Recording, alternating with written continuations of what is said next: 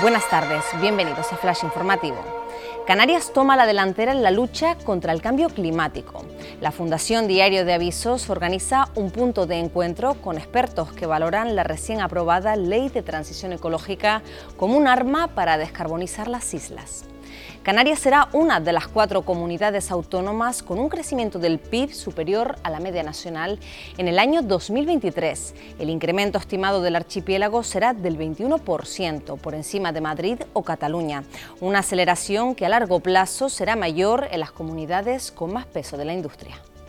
Pinturas llenas de vida, la historia de superación de Élida Medina. Hace 10 años sufrió una enfermedad rara que le produjo una tetraplegia. Desde entonces ha pintado una treintena de obras que se caracterizan por su colorido y vitalidad y que se pueden contemplar desde ayer en una exposición en Granadilla. Paulino Rivero asume la presidencia del Club Deportivo Tenerife para subir a primera. El expresidente del Gobierno de Canarias releva a Miguel Concepción como el vigésimo segundo presidente en la historia del equipo blanqueazul, que se marcha tras casi 17 años al frente de la institución. Más noticias en diariodeavisos.com.